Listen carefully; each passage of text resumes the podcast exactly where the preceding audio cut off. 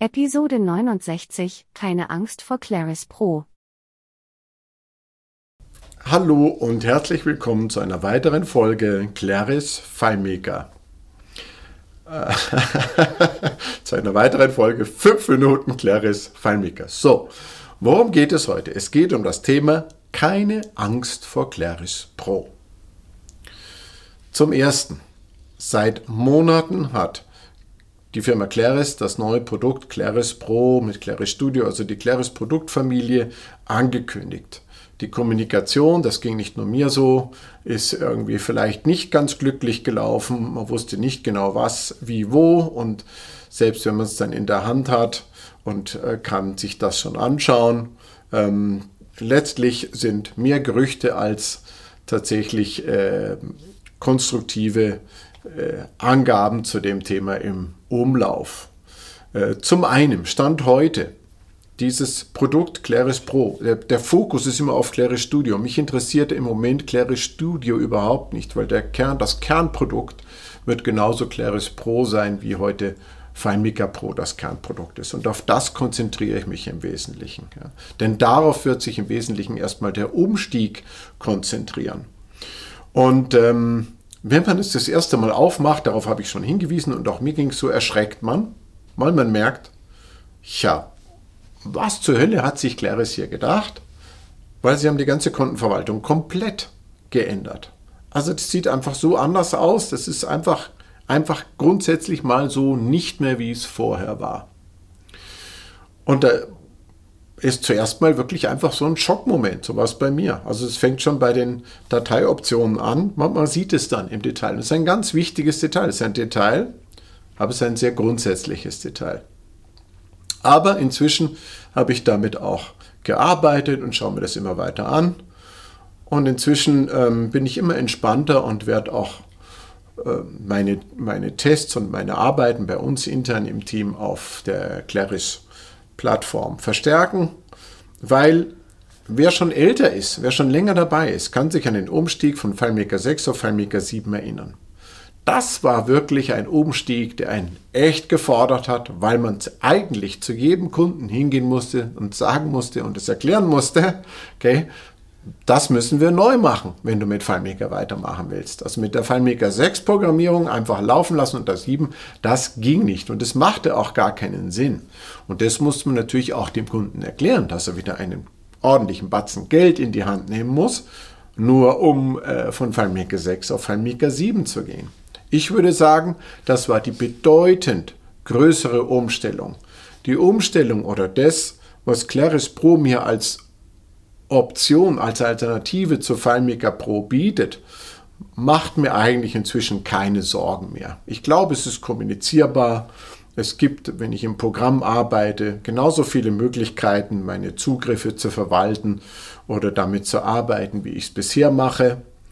Die Anwender loggen sich anders ein und darauf beschränkt es sich dann im Wesentlichen auch. Es ist das Thema Claris ID. Ja, Sie brauchen eine Claris ID. Ja, er muss online sein. Am Desktop ist das mal, zumindest bei Claris Pro sehe ich das auch nicht unbedingt als kritisch. Das dürfte heute ein Standard sein, wenn man am Server arbeitet. Sowieso für jemand, der an einem Einzelplatz arbeitet, ist das vielleicht eine andere Frage, aber das ist auch selten der Businessbereich, um den es hier im Wesentlichen geht.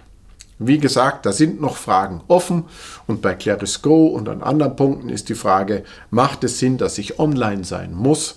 Äh, ist diese Frage durchaus berechtigt, aber auch Claris hat dazu schon gesagt, äh, das Produkt ist noch nicht fertig und sie sind sich dieser Fragen bewusst.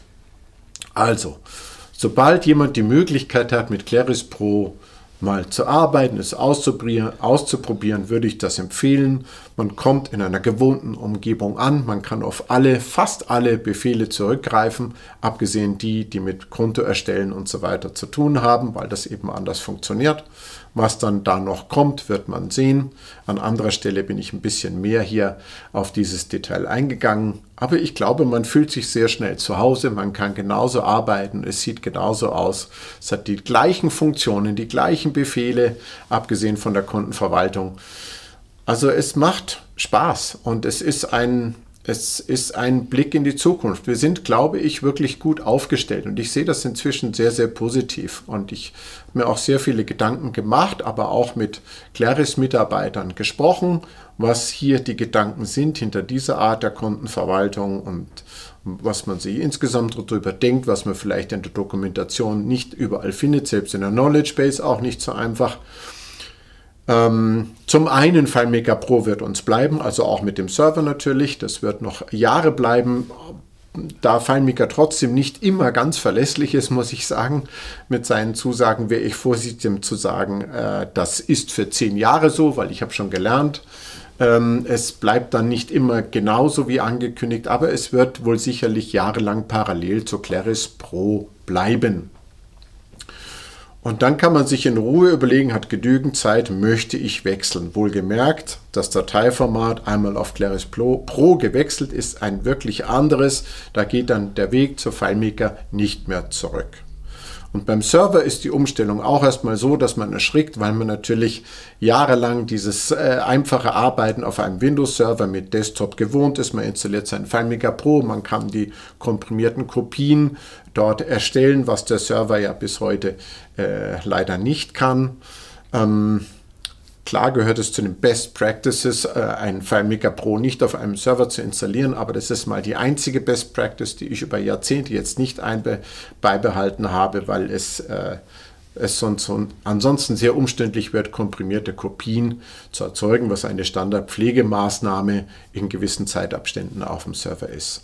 Und unter Linux, ja, das kann man dann in einer Virtual Box laufen lassen. Dann ist man wieder allerdings auf dem Windows-Server. Ob das wirklich so Sinn macht, weiß ich nicht. Wir haben einfach einen ganz eigenen Linux-Server jetzt dafür.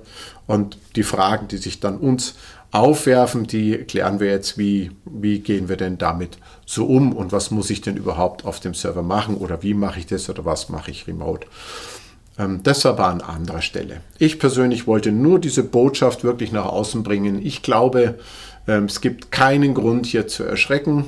Ich habe es selber am Anfang auch anders beurteilt. Ich bin erschrocken, aber ich glaube, es hat sehr, sehr viel mit Gewohnheiten zu tun. Und die Kontenverwaltung im FileMaker ist eine lange Gewohnheit. Also das hat sich jetzt über Jahrzehnte nicht verändert und jetzt sind wir mit einer Veränderung konfrontiert. Und ich bin der Meinung, da sind wir gefragt, einfach beweglich zu bleiben, mitzugehen und auch darüber nachzudenken, wofür kann ich das verwenden, weil es macht durchaus sehr viel Sinn, wenn man sich damit beschäftigt. Ich hoffe, euch hilft das weiter, nicht nur in FileMaker weiter spannende Lösungen zu bauen, sondern euch auch mit, mit der Claris Produktfamilie und vor allem mit Claris Pro und den Möglichkeiten anzufreunden. Mir beginnt das Ganze allmählich sehr viel Spaß zu machen und ich freue mich, weil ich glaube, wir sind wirklich langfristig oder mittelfristig, sagen wir, für die Zukunft hier sehr, sehr gut aufgestellt. Ich wünsche euch eine gute Zeit und ich freue mich, wenn ihr wieder dabei seid. Tschüss.